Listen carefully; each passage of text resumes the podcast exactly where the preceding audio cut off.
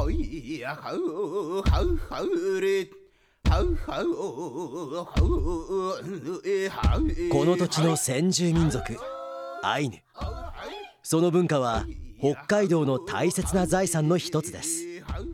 アイヌにもルーツを持つ私がアイヌ文化の伝承復興創造のための活動を行っている方々を各地に訪ねお話を伺います。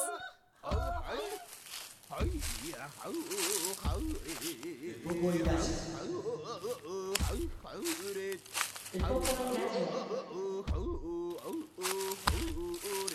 ポポイラジウポポイラジオ。オウポポイラジオ。今日は2022年10月14日に民族共生象徴空間ウポポイで収録した模様をお送りいたします。今回もお天気が良く紅葉も綺麗でとても気持ちが良かったですイランからプテ森清則です。イランからプテ関根麻也です。はいさあ今回もまーちゃんがスタジオにはい来てくれてると、そうなんです。今回もよろしくお願いします。よろしくお願いします。さあ今回早速ですが内容としては先週薮中さんが出てくれましたけれども、今週も薮中さんにお。今回は基本展示についてお話を伺ってます。はいはい。先週は特別展についてなったんですけど、先週お話しした特別展は20日までです、うんなのでお時間ある方はぜひ行きたいんですけど1200円プラス300円握りしめて。はい。中学生以下はもう何も持たずに行って大丈夫です。そうね、はい、はい。無料です。なってますんでね、はい、足を運んでいただきたいと思います。で、今回はその国立アイヌ民族博物館の研究学園部長薮中さんに、はい。えー何のお話を？今回は基本展示について薮中さんと一緒に今回もツアーみたいな形で私はいっぱいお話を聞きながらええ回ってきました、盛りだくさんになってますわかりました。じゃあ早速はい聞かせてください。くんぬはえんこれやん今週も国立アイヌ民族博物館民族共生象徴空間ウポポイに来ていますで今日は博物館内の基本展示についてお話を薮中さんに伺ってみます今日もよろしくお願いいたします、よろしくお願いします。すごい。ここからが2階に上がってきて、はい。でかパノラミックロビー。で2階のパノラミックロビーをはい。過ぎた。ここの突き当たりが基本展示ですか、そうですね。あの導入展示というふうに我々呼んでおります。えー館内の基本展示室に入る前の展示室へ行く躍動感っていいますか、ね。へー。じゃあその世界観に入っていく。そうですね。はい。ところがこの廊下というかこのはい。通りなんですね。導入展示へです。で映像で、えーはい。せ説明といいますか映像を打ってまして、まずはじめに世界のいろんな民族はいの、えー人たちが出てきます。でその中に、えーアイヌの人もいると。まこうやって映し出されてるんですね映像が。あ本当ですね。すごい。あでいろんな国のいろんな言葉の挨拶が。そうですね。でいろんな民族がいる中のアイヌも一つですと。へえセタもいるじゃないですか。そうですね。はい。かわいい。タンペサラニプね。これは編み物です。いろんなアイヌ語まで聞けるんですね。そうですね。この導入で。はい。あで今度は普段着から民族衣装、そうです。清掃をはいまとって、かっこいい。あでこうやって導かれていくように、はい。でここにからあの展示室に入ります。あふっぴゃんお入りくださいって言ってもらいました。はい。お願いします。えー展示室は、あの一つの大きな部屋になっておりまして、はい中はあの6つのテーマに分かれております。でまずはじめに、えー言葉あるいは世界っていうふうになっておりまして、はいえーここの展示の大きな特徴の一つは、はい。えー第一言語がアイヌ語になってます。そうですよね。はい実は私も書いてるんですよ。あそうありがとうございます。はい。私は言葉のはい言葉について書いてますね。あそうですか。はい。アイヌ語で。はい。それで嬉しいのは、あのよくアイヌの展示ってアイヌ民族はこのように生活していましたって、ある意味こうだ第三者。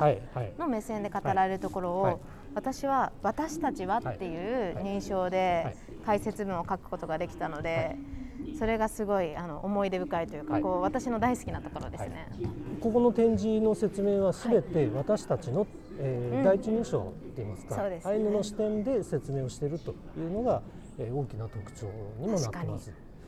だからあの言葉は私たちの言葉、えー、私たちの世界というような形になっております。そうやってこう私たちアイヌ自身も参加しながら作り上げていくっていうことですね。そうですね。はい。えーでここに入ったらこうやって大きく分かれてるテーマがこの上の円形のところに書いてあるやつですか？そうですね。えー、イイノミ、ウレシパ、ウパシクマというふうになっております。えーじゃあもう早速お願いします。はい。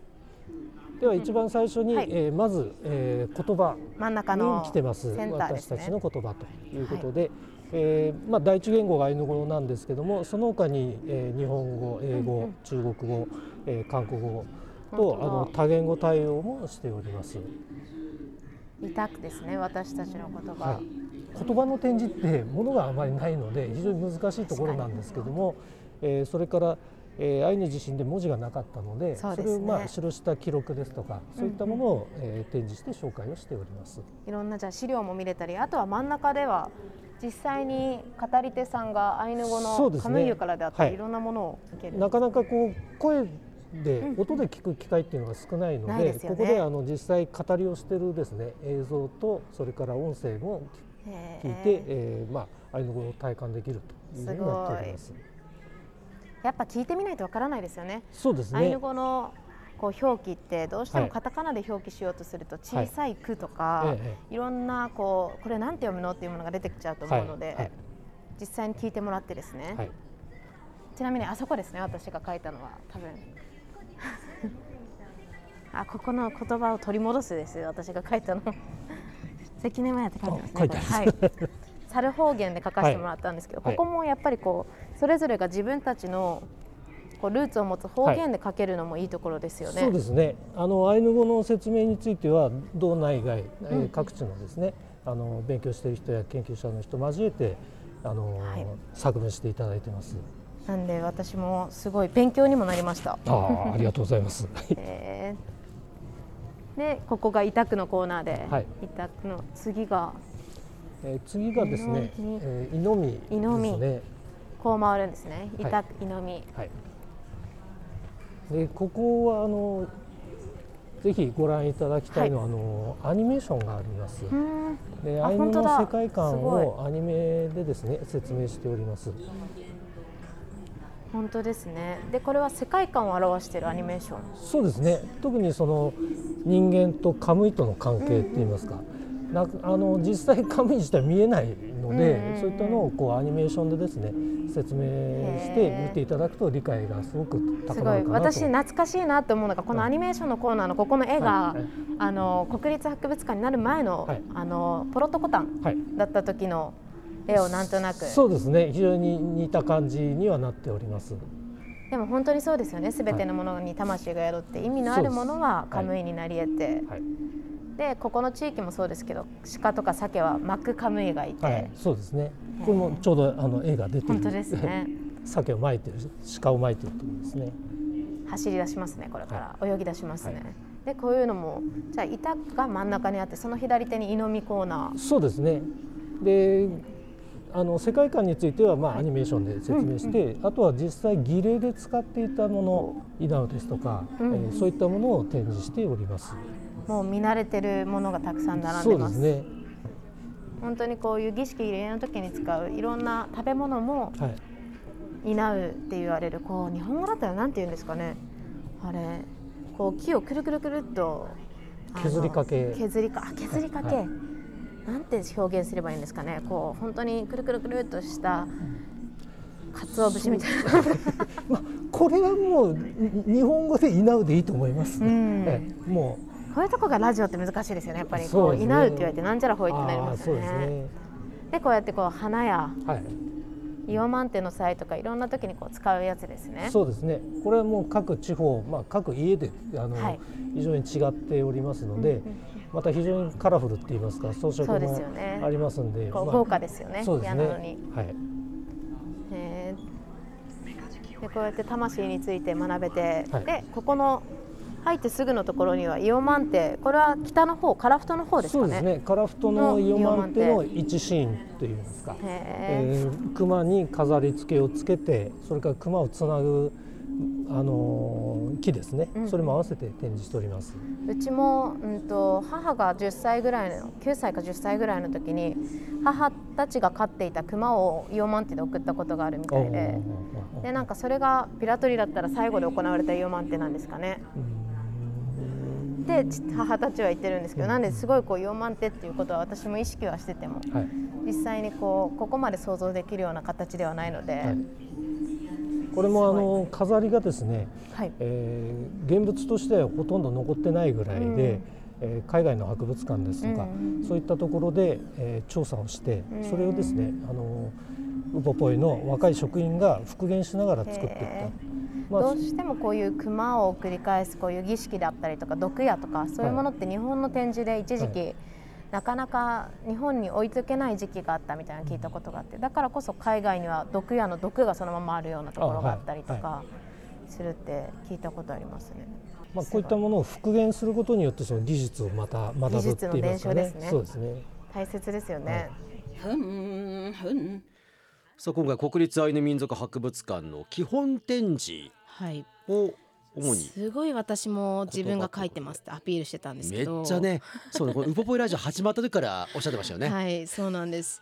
なので言葉っていう展示って珍しいと思うんですよね。うん。特に薮中さんがおっしゃってたみたいにアイヌってもともとはあの文字を持たない、うん。ただ文字を持たない言葉って世の中たくさんあるので、はいはいそれが珍しいわけではなくむしろ文字を持たないからこそ加えれるユーモアであったりとか、こう仕切りがない制限がないとか私なりにはそこが大好きな部分でもあるんですけど、はい。そこを展示するってなった時にす。ごい創意工夫がなされてるのが委託って言われる文字のところ言葉のところだと思うので、うんうんセンターも見ていただいてその後に出てきた魂についてですね、魂も私たちが普段使うアイヌっていう言葉は人っていう意味って私はずっと教わっていて、ええ。人間っていう意味なんですよね、はい。それもただの人間じゃなく人としての人こう人の心を持った人みたいな尊敬されたり慕われる人のことをアイヌと呼んでそれに対しているのがカムイ。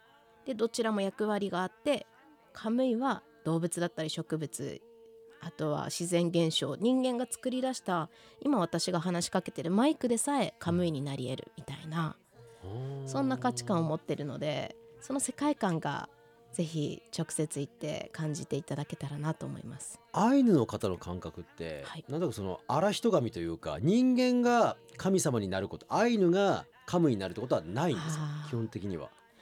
うんと一応文化創造神みたいなのがいたりとか、ええなんかいろんな形はあるんですけどでも基本的にはカムイって言われる魂を持っていてこう人間に役に立つもの意味のあるものカムイとアイヌっていうのはあくまでも対等であるっていうんですよね。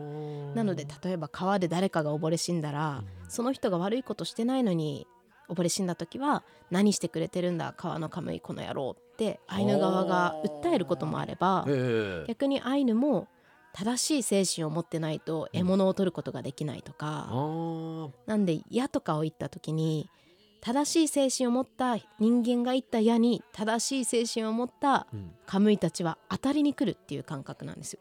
なのでアイヌの物語とか読んでいただくとえ矢を受け取るみたいな話し方を動物たちがしてるものとかもあるのでえ、うんうん。そういうのがウポポイってそれこそ映像を見て、うん。いろんな空気感を感じてもらえたらちょっと知っていただけるかなと思います。なるほどねそっかその言葉を通して精神世界というかあの本当に根幹の考え方みたいなものもはい知ることができるわけですよね。できると思いいます。なので行っていただきたいですね。そうですね。じゃあこれ今回後半もありますか？はい後半も後半は私のおばあちゃんにあたる貝沢由紀子っていうずっと織物アットゥシと呼ばれる織物やってる方がいるんですけど、やってるおばあちゃんのお話も出てきますし、えあとは手仕事についてですね。とかもお話伺ってるので、後半もお付き合いください。やくんぬはえんこれやん。これは本州の削りかけ。やっぱり似てるって言われますもんそうでねす。ね。それからまあカラフトサハリンのやつはもうほほとんどそっくりぐらいうんですね、まあ、そういった周辺の文化との、えー接点っていいますかね、うん。交流もこういうところで見られるかなこういう類似点も見られるのに全く違う部分もあって本当に不思議ですよね。はい、多分これがおばあちゃんですよね。作ったみたいなこと言ってましたよね。そうそうそうです。はい。おばあちゃん作ったらしいんですよ。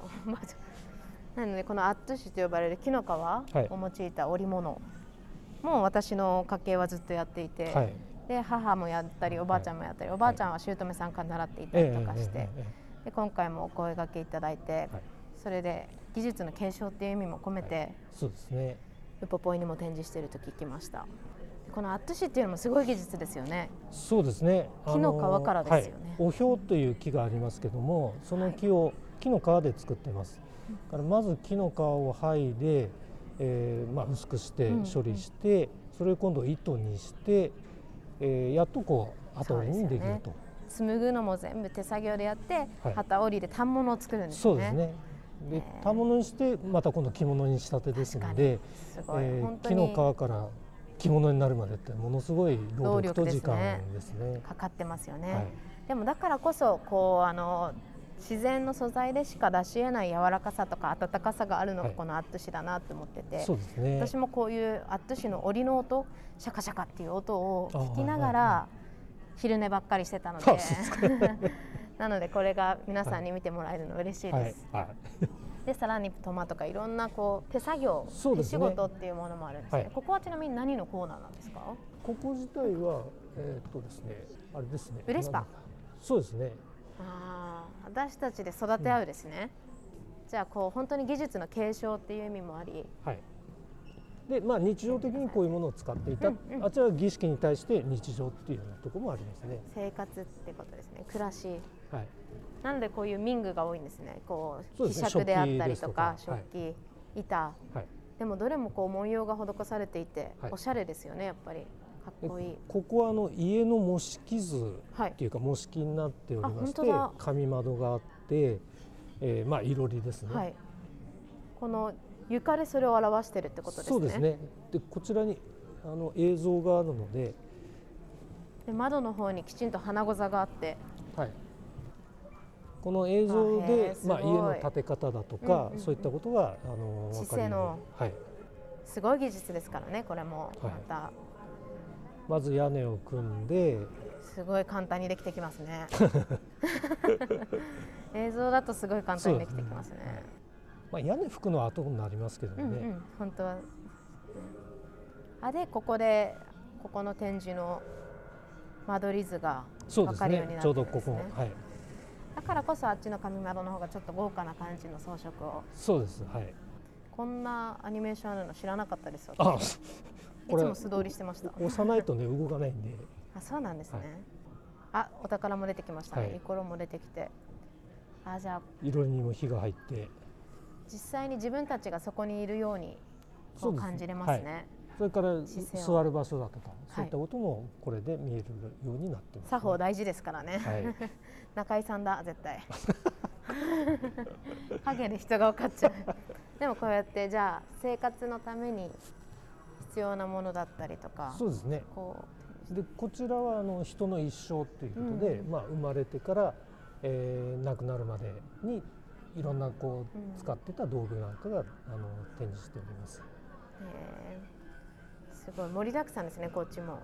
でもコロナもあってなかなか前回私がゆっくり来た時ははい。いろんなものに触れなかったりパネルとかも全然あれだったんですけど最近はで今はあのタッチパネルのやつも使えるようになってきて。より楽しめますねお子さん連れとかでも。で特にあの映像関係は非常にたくさんありますので、はい。えーまあ選んで見られるようになってますんで、うん。え。そうですよね。映像関係もなんかちょっと出てますね。はい。これがまたおじなんですよ。確か。おじたかって言ってましたね。じゃあ母が作ったなんかなんかなんか言ってましたね。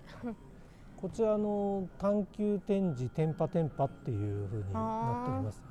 でまだあの触れるところが限られておりますけどね。これなんかちょっともどかしい。どうしてももう少しコロナが落ち着いてきたらもしかしたらいっぱい触ってでいただいて。これあのうちの職員がこう使い方なんかも実際目の前でですねやるように運用しております。ごい。こんな日常なこともあればいろんな歴史とかもこの展示で基本展示で学ぶことができるんですね。そうですね。特にこの歴史コーナーでははい。うちの博物館としては、えー3万年前大体、はい。えー北海道に人類が足を踏み入れてから現代に至るまでを歴史展示のコーナーの、えーまあ、時代っていうかにしております。なんでこうアイヌ文化が培われてきた時代以前のそうですね。土器であったりとかはい。はい。も展示されてるんですね、そうですはい。えー。じゃあ体験もできていろんなこうパネルとかで遊んだりもできて歴史も知れる、そうですね。すごい。私のイメージするこう博物館ってこういう資料が展示されていて、歴史を学んだりとか古いこういう古くから出土したようなものを見るっていうイメージがあるんですけど、はい。はなんかお客さんからなんだ新しいものばっかじゃないか。それこそ私のおばあちゃんの織物とか、はいはい。はいそういうのとかって言われたりしますか、はい、そうですね。あの博物館のイメージってやっぱり古いものっていうところがあるそうですね。えーただあのアイヌ文化ってあの古いものじゃなくて現代も進行形でありますので。そうですよね。過去じゃないですもんね、そうです。ん過去に閉じ込めておくっていうことではなく現在もアイヌ文化は生まれてるし、うん。そういったことでは新しいものと古いものも混在してるというだからこそこういう流れで生活に使えるものもあって、歴史もその一つに繰り込まれていて、そうですね。なんですね、ちなみにこの資料収蔵されている資料ってはいどのぐらいあるんですか、えー博物館にはだいたい1万点ほど収蔵しております。でこの展示場ではだいたい700点ないし800点ぐらいへの展示ですね。じゃあもう説明大変ですね。そうですね。これなんですか、はい。これなんですか？って。1万点以上もあっちゃったら、で特にあの衣服ですとか、あの紙の資料これはあの資料の保存のためにだいたい2月に一遍に展示会をしております。か。どうしても古くなってしまいますからね。貴重なものであっても。そうですね。やっぱり色あせだとか保存の関係では2月で書いております。へー。薮中さんもしよければ、はウポポイでこう思い描いている夢とかあれば教えていただきたいです。はいえー一つうちの博物館の大きな使命としては、アイヌ文化歴史の正しい理解を、えー多くの人に知ってもらうということがあります。ですのでこちらに足を運んでいただいて、えーまあ、全てではないですけどその、まあ、きっかけだとか、うんうん。そういったことでですねアイヌの歴史文化に関心を持っていただく人がより一層増えてもらえるというのがあもらいたいというふうに思っています。素敵な夢それからウポポイ全体の中ではあの特にアイヌ語の復興ですとか、やはり文化を構成するには言語というのは非常に大事なので確かそのアイヌ語が日常的に飛び交うような空間うんというのが一つ我々の目指すところではありまあす。そういう意味で、はいそれぞれの職員がポンレを持っているってそうですね。はい。いうので、はい。もしよければ薮中さんのポンレも教えてください、えーサンペコラと言います。えー、サンペを殺してるんですねそうですね。そうなんです。心臓を持っているっていう意味ですか、はい。はいえー心臓を持ってるということで、まあ意訳すると、はいつ強く、うんうんまあ勇気を持つっていう自分を持ってっていう意味なんですかねそうですね。はい。えーそれはご自身で？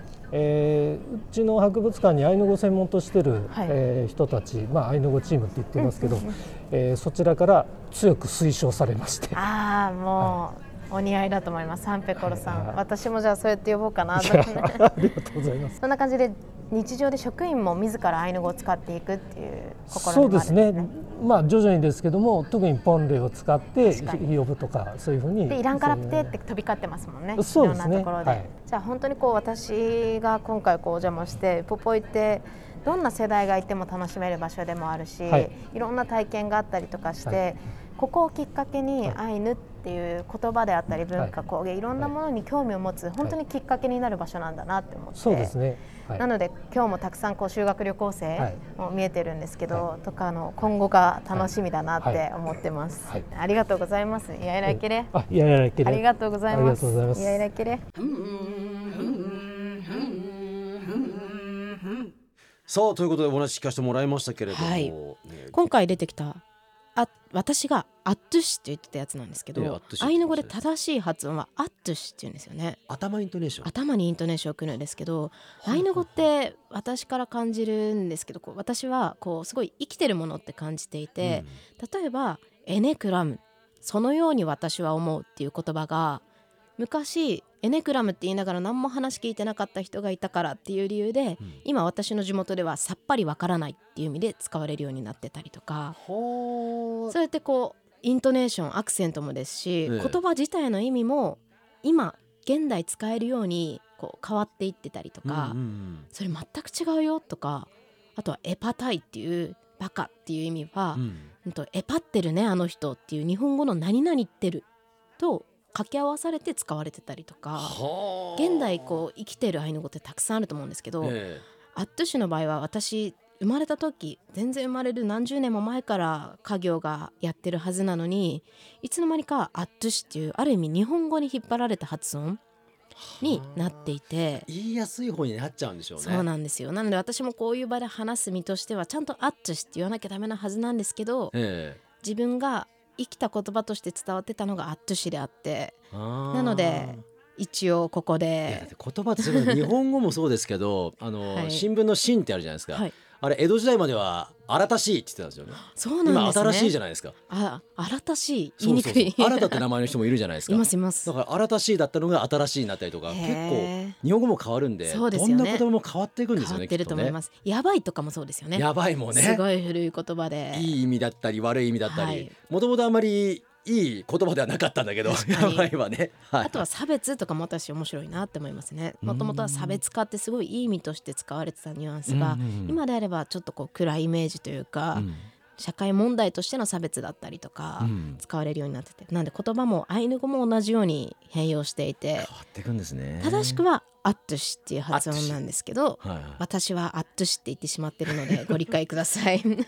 あっけしみたいなんですよねそれね。確かに確かに。なんかね牡蠣うまそうみたいな感じになってくるんですよ。本当に。お腹空いてきちゃいました。そうそうそうなるほど。アットシですね。アットシ実際そのアットシもねこれねうちの番組スタッフがね、はい。実際に使っていそうるカなんですよ。ードケース名刺入れ、持ってきていただいちゃいました、ええなんですけども、木の皮でできてる織物なんですけど、はいこれが私のおばあちゃんも60年以上ずっと織っていて、ええ。で色もいろんな色がある優しい色があるんですけど草木染めで北海道で基本的には自生している植物とか木の根っことかで染めているので、アーシーなカラーですよね。そうなんです。でなんか木の皮っていうとそんなに持たないのかなと思ったんですけどあの7年7年使ってるよっていうものもました今見せてもらってるんですけども。なのでこれが先祖の知恵ですよね。どの木であれば長持ちしてとか、うん。しなやかになって柔らかくて、ええ。機能性が良くてっていうのをもうたくさんの経験の中から実体験として持ってきたのが、このおひょうにれっていう木なんだろうなって思いますね。だってレザーの部分の方がねなんか傷んでる感じしますもんね。確かに内側のレザーの部分の方が。こ